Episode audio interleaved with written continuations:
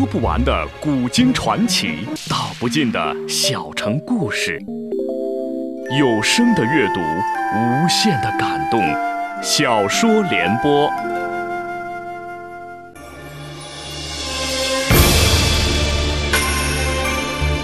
宋仁宗很会做皇帝，中国古代的三大发明出在他执政时期。那时的大宋群星荟萃，但他在彝族面前很少挺起过腰杆儿，让西北狼李元昊咬得大宋遍体鳞伤。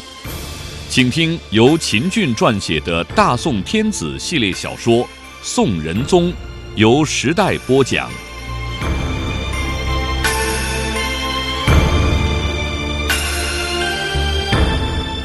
正因为韩琦觉得王安石年轻有才，才不肯批评他，一忍再忍，直到这一次他又迟到，便不想再忍了，沉着脸问：“王判官，你是第几次迟到了？”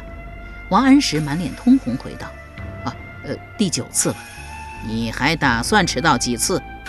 我，韩琦长叹一声说：“你才三十出头，又是省市第一，前途无量，却……”如此下去，你会毁了自己。王安石不傻，去子之后的省略语他能不知道吗？无非是说王安石你棉花素柳。但王安石没有为自己辩解，可是他脸上的表情却由尴尬而羞愧，又为平静。平静之中又含了一些对韩琦的不屑。你这个韩琦，我原说你是榜眼出身，官居执政，又上过战场，搞过庆历新城。经历过官场的波诡云谲，做你的属下一定能够学到很多东西。谁知我来到扬州三个月了，并未见你有什么作为，而且你刚愎自用，以貌取人，误认为我棉花素柳。韩琦，你和范公差远了，我王安石看不起你。韩琦见王安石没有吱声，以为他知错了，将阶下属吏属官一一扫了一遍，开始安排近期要做的一些事。两个月后，不知何人将上留有墨香的王介甫诗词放到了韩琦的案头。韩琦初不为意，写诗写词这事会的人太多了。但当他翻阅了几首之后，特别是《醒兵》一诗，对王安石刮目相看。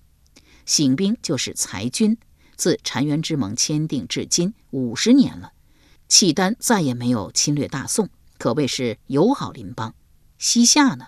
已经臣服好几年了，国家没有必要保持一百多万人的庞大军队。于是，醒兵问题被提到了朝廷的议事日程。最早提出醒兵建议的是陈执中和文彦博。正在为财政赤字问题忧心不已的仁宗皇帝欣然同意，几经朝议，把醒兵的数字定在六万人。醒兵的诏书传到各地，六万禁军解甲归田。至于醒兵，王安石并不反对，但他认为这不是当务之急。况且大宋的兵制是雇佣制，军队是拿钱养出来的，而且几乎是养一辈子。朝廷突然让这六万人解甲归田，而这些人长期从军，养成了骄横怠惰的习性，一旦离开部队的约束，就算是回乡，能种得了田吗？故而草率的裁军将带来严重的社会动荡。一厢情愿的裁军，只会将那些军人推向朝廷的对立面，成为社会不安定因素。目前要做的，应该是发展农业产业，澄清吏治，唯其如此，生民乐业，选择称职的将领，职权明晰，醒兵之事自然水到渠成。王安石是一个实诚人，想什么就说什么，他把自己的想法写进诗里，呈送朝廷。可惜没有引起朝廷的重视。这个王介甫竟有如此之见地，实在是出人意料啊！这话韩琦说了不到半年，又一本新书摆在了韩琦案头，《淮南杂说》，又名《王氏杂说》，作者是王安石。韩琦还没来得及看书的内容，通判韩维走了进来。韩维是韩绛的亲弟弟。韩绛与王安石是同年，因为有了韩绛这层关系，韩维对王安石很关照。老弟，你那儿有这本书吗？韩琦拿起《淮南杂说》问韩维。韩维回道：“有，你看了没有？看了，写的怎么样？韩维回道：“好极了。”怎么个好法？韩维道：“我想借一个闲人的一句话来评价，可以吗？”韩琦将头点了点：“独成一家，言前人所未言。”韩琦道：“何以见得？”韩维道：“比如人性，孟老夫人主张性善，莫老夫人主张性恶。王安石认为性情也，两者不能截然分开，故而人间并没有为善不恶或为恶不善的人存在。”韩琦点了点头，复又问道：“你说的那个贤人是谁？”范公仲淹。你怎么知道范公如此评价王安石？韩维道。下官的大内弟李通告诉我的。李通又是听谁说的？韩琦追问道。李通是亲耳听范公说的。韩琦复问：李通是干什么的？杭州判官。你问没问他？范公的贵体近来如何？韩维回道：问了。那范公的贵体如何？韩维回道：半年前吃了一个游方和尚的几副药，病情大有好转。不只能下床走动，还可以看书批公文了。好，这太好了！明天你带我去杭州一趟，看一看他。韩维道了一声：“遵命。”刚一转身，韩琦又道：“别急，我还有话要问。”韩维忙转过身子：“王安石天天棉花问柳，他这书什么时候写的？”啊，这个事我早就想跟你解释，您误解了王安石。他这个人对女人和酒都不感兴趣，唯一感兴趣的是读书和著述，通宵达旦的读，通宵达旦的写。哦，他真的对女人和酒不感兴趣？韩维轻轻点了点头。韩琦道：“我不信，真的，他这个人呐，一天到晚的读啊写呀，地很少扫，衣很少洗，屋里乱糟糟的。我劝他纳一个小妾，他说他和夫人有约，此生不纳妾。”我说你不纳妾倒也可以，总得找一个人给你洗个衣服、扫个地、整理床铺吧。他说一个人过久了，多一个人不习惯。我说能不能这样，我给你找一个人，也不叫他在你这儿住，每天上午给你扫一下屋子、洗洗衣服就走。他这才说行。第二天我便给他找了一个年轻漂亮的小寡妇，他连连摆手说这不行，太年轻。老兄，如果真想给小弟帮忙的话，就给小弟找一个老的，至少是五十岁以上。我劝了他半天，他不听，我强把小寡妇留下。刚一出门，小寡妇便追了出来，说这个人很凶，抓了一个凳子对他吼：“你再不滚，小心你的脑袋瓜子！”你看，韩维连咂了几下嘴，复又说道：“王安石啊，就是这样一个人。诚如你所言，我确实误解他了。庶子可教。”我这会儿就去找他，明确告诉他，我想让他做我的门生。韩维道：“好，我这就去。”王安石正在私底聚精会神地读书，听到敲门声，很不高兴地问：“谁呀？”“我，韩维。”王安石踏拉着鞋将门打开。韩维一进屋，便两手抱拳道：“恭喜老弟，恭喜老弟呀！”王安石一脸茫然道：“我一没有升官。”二没有发财，你恭喜我什么？韩维道：“这事啊，以愚兄看，比你升官发财还要值得庆贺。到底发生了什么事？”王安石问。韩大人想让你做他的门生呢。王安石将头摇了摇，说：“这不行。为什么？”王安石回道：“小弟已经有了三个老师。哪三个？”王安石回道：“第一个是小弟的启蒙老师，叫赵学亮。”从百家姓教起，一直把小弟教到参加科举考试。第二个呢，皇上，韩维啊了一声，皇上是你老师？王安石反问道：“皇上不是你老师？”韩维愣了一愣，哈哈大笑道：“是，怎么不是呢？凡中了进士的，哪一个没有经过殿试？哪一个的进士不是皇上钦定？是你我都是天子的门生。”哎那你第三个老师呢？范仲淹，他怎么会成了你的老师啊？小弟来扬州上任时，特意绕到杭州去看范公。范公赠了小弟四个字，让小弟终身受用不尽。他还不是小弟的老师吗？这应该是。不过你已经有三个老师了，再拜一个又何妨？何况韩大人的名气也不比范公小多少，而且他还是从枢密副使的位子上以资政殿学士左迁扬州的。资政殿学士你不会不知道吧？资政殿学士之制就是优待执政官之离任者，他们虽然不在朝廷了，但仍然可以参与朝廷的重大决策。你若做了他的门生，对你只有好处，没有坏处啊。王安石冷声说道：“小弟这官是考来的，能做则做，不能做就互相做一个相熟的先生，攀高接贵的事，小弟不屑为也。”韩维长叹一声，转身走了两步，忽又站住，转身问道：“我听说你到处借钱？”王安石将头点了点。高息也借。王安石又将头点了点。高到多少？月息三十。韩维啊了一声道：“这么高你也借？急着用钱？家里出事了？没有？那你急什么？”王安石回道：“小山的钱让。”强盗给劫了，韩维追问道：“小山哪个小山啊？小山何许人也？为什么他一来，王安石就得向人借钱，而且还是高息？小山就是晏几道。晏几道字叔元，号小山。他出身名门，既有才又多情。他一生最崇拜的人就是刘永。”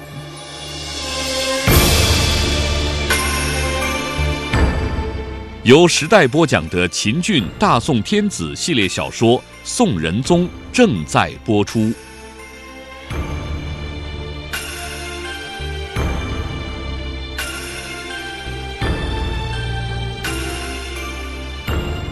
刘永又是何许人也？刘永出名三变，改名永，字世柳，因排行第七，人称柳七，崇安人，也就是福建省崇安县的人。柳家世代为官，柳永自幼聪慧，有神童之称。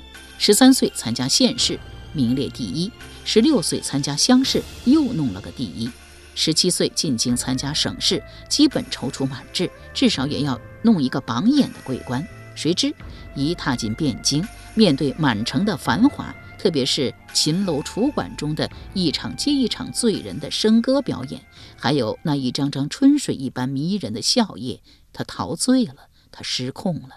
东华门外唱名的时候，唱了三百四十六个，连他的两个侄子柳湛、柳月都唱到了，唯独没有他。落了榜的柳三变又气又恨，奋笔填词一首，发泄心中的不满。词曰：“贺冲天，黄金榜上，黄金榜上，偶是龙头望。明代赞遗贤，如何像？未遂风云变。”争不知狂妄，何须论得丧？才子词人自是白衣卿相，烟花巷陌，依约丹青屏障。幸有意中人堪寻访，且凭微红倚翠，风流事平生唱。青春都一响，人把浮名换了浅酌低唱。词写好后，他一连读了三遍，甚为满意，冷哼一声说道：“皇帝老儿。”你有眼不识泰山，你不娶我，无非不让我做官，不做就不做。只要我词写得好，照样可以叱咤风云，不是倾向的倾向。当天晚上，他便把这首词交给一个叫甄玉莲的青楼女子演唱。写归写，唱归唱，刘勇的骨子里惦念的依旧是功名。他想做官，更想出人头地。为了能出人头地，他留在了汴京，准备再次应试。有了前一次的教训，柳三变不敢大意。考前三个月，他将自己关在客栈里，既未填词，也为与青楼女子们来往，而是集中精力，日夜苦读。功夫不负有心人，弄了个省试第三。如果殿试前不出意外的话，那就是当然的探花了。踏处有鬼。养处有失，偏偏就在电视前出了问题。问题出在哪里？问题就出在柳三变写的那首《贺冲天·黄金榜上》。他的这首词经那个青楼女子的演唱，传到了仁宗耳里。仁宗仁慈是出了名的，爱才也是出了名的。通过科举选拔了一大批既有才又有德的文人来当官，来治理国家。仁宗做皇帝四十余年，他的宰相、他的府州县掌门人大都是进士出身。他将柳永的诗找来，读了一遍又一遍，觉着柳三变确实有才，诗才绝不在晏殊之下。他两个虽说都好色，但晏殊还有个度。很少去青楼走动，而刘永几乎把青楼当成了家。就德而言，刘永也比晏殊差远了。想当年，晏殊十四岁，经王若钦推荐，作为神童，直接参加了父王组织的殿试。考题发下后，晏殊朝父王拜了一拜，说道：“启奏陛下，这道考题臣以前做过，启别命题。”从这件事看，晏殊多么的诚实。而柳三变呢，因为落了榜，居然写诗大发牢骚，还把人人羡慕的功名称之为浮名，还要把这个浮名换成酒，浅酌低唱。哼，你柳三变既然把功名不当回事，你还参加朕的科举考试干什么？仁宗越想越恼火，把御笔一挥，批道：“功名既然是浮名，要他作甚？还是去填词的好。再来一个浅酌低唱。”在经历了再度落榜的痛苦之后，刘永干脆自暴自弃，遂以奉旨填词柳三变自称，开始为教坊乐工和歌妓填词作曲，供他们在酒肆歌楼里演唱。由于刘永专注于方曲，那些青楼女子们也以得到刘永的词为荣耀。若有人能求得他的一首词，身价倍增。一日，柳三变路经江州，宿于。回春院，结识了一个叫谢玉英的姑娘。谢玉英年方二八，眉清目秀。问其身世，出身于官宦人家，其父官至州通判，因性情耿直，得罪了张尧佐的妻侄，被迫害而死。为了葬父，谢玉英自卖自身，沦入青楼。柳三变一边和谢玉英闲聊，一边观察屋中的陈设，甚是素雅。屋里除了挂在墙上的那把古琴较为显眼外，案上还放有笔墨纸砚和一卷手抄书，书名为《柳七新词》。刘勇双眼为之一亮，拿起书看了看，问道：“这卷书是你抄的？”谢玉英轻轻颔首。刘勇一边翻看一边赞道：“你这樱头小楷写得很不错呀。”谢玉英略带羞涩道。妾的令尊是丹青高手，妾所学十不及一，让相公见笑了。哦，你是不是认识刘勇？谢玉英将头摇了一摇，道：“妾哪有那么大的福气呀？”你既然不认识刘勇，你这词来自何处？啊，来自坊间的姐妹。刘勇反问道：“来自坊间的姐妹？”对，妾所抄的这些词，全来自坊间的姐妹。听坊间姐妹说，柳三变每写一词，便交给他们吟唱。柳三变的词清新真切、细腻感人，故而他每写一首词，不到仨月便唱红全国。刘勇来了兴致，笑嘻嘻地问道：“柳三变的词真有你说的那么好？”谢玉英当即把粉脸一沉，小嘴一撅，问道：“你是怀疑小女子骗人吗？还是怀疑柳三变的词写得不好啊？”刘勇见谢玉英不高兴，慌忙回道：“啊，我哪敢不相信你呀？只是觉着柳三变的词写的不一定有你说的那么好。你看过柳三变的词吗？”谢玉英问。“看过，会背吗？”“会。”“那就请您背一首，让小女子听一听。”柳三变双手抱拳道：“遵命。”他重重的咳嗽两声，清了清嗓子，咏了一首《蝶恋花》。住倚危楼风细细，望极春愁暗暗生天际。草色烟光残照里，无言谁会凭栏意？你把疏狂图一醉，对酒当歌，强乐还无味。衣带渐宽终不悔，为伊消得人憔悴。待柳三变永毕，谢玉英批讲道：“公子。”容小女子直言，吟咏的这首诗在柳三变的大作中写的还不是最好的。尽管不是最好的，您可写得出来？柳三变笑嘻嘻地说：“你先别问我是否写得出来，你告诉我，你以为柳三变的哪一首词写得最好啊？”谢雨英道：“那得按类说，譬如描写男女情爱的，当推《定风波》《少年游》，和您刚才所背咏的《蝶恋花》；描写城市繁华景象和市民生活风尚的，当推《望海潮》。”说到此，谢玉英情不自禁地涌起了《望海潮》。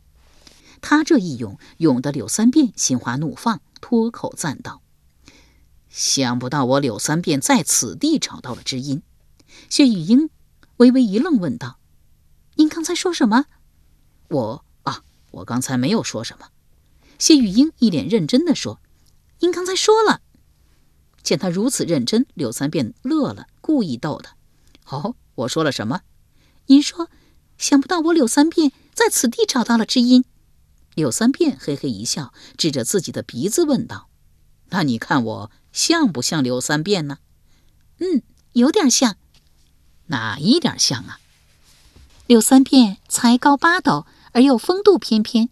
您呢？是不是才高八斗？小女子不知道，但您确实是风度翩翩，是讨女人们喜欢的那种主。哎，小女子能见上柳三变一面，讨他一首词儿。”那就是立马死了也会含笑九泉的。哎，小女子无福，小女子无福啊！说到这里，两只凤眼里竟涌出了晶莹的泪花。柳三变见他对自己如此钟情，不忍再瞒，柔声说道：“谢大美人，你不要哭，你所念的那个柳三变就是我。”谢玉英啊了一声。二目直直地盯着柳三变，颤声问道：“您，您真是柳三变？”柳三变将头轻轻点了一点。谢玉英将双目揉了一揉，将柳三变上下仔细打量了一遍，又将头摇了一摇，说：“您，您不是柳三变。”“哦，你凭什么断定我不是柳三变？”“小女子是个苦命人，一岁死了娘。”小女子在继母眼里连个小狗、小猫都不如，吃不饱、穿不暖，事小，还经常挨打挨骂。好不容易长到十三岁，能够自己照顾自己，爹爹又出事了。为葬爹爹，小女子自卖自身，沦落青楼。小女子的命如此之苦，岂能遇上神一般的柳三变？故而，小女子断言您不是柳三变。你断言的不对，在下就是柳三变。谢玉英将头一歪，问道：“您说您是柳三变，何以为证？”柳三变想了一想，反问道：“刚才在下问你，在下哪一点像柳三变？你说从风度上看像，是不是？但是你又对在下的才有所怀疑，故而不肯承认在下是柳三变。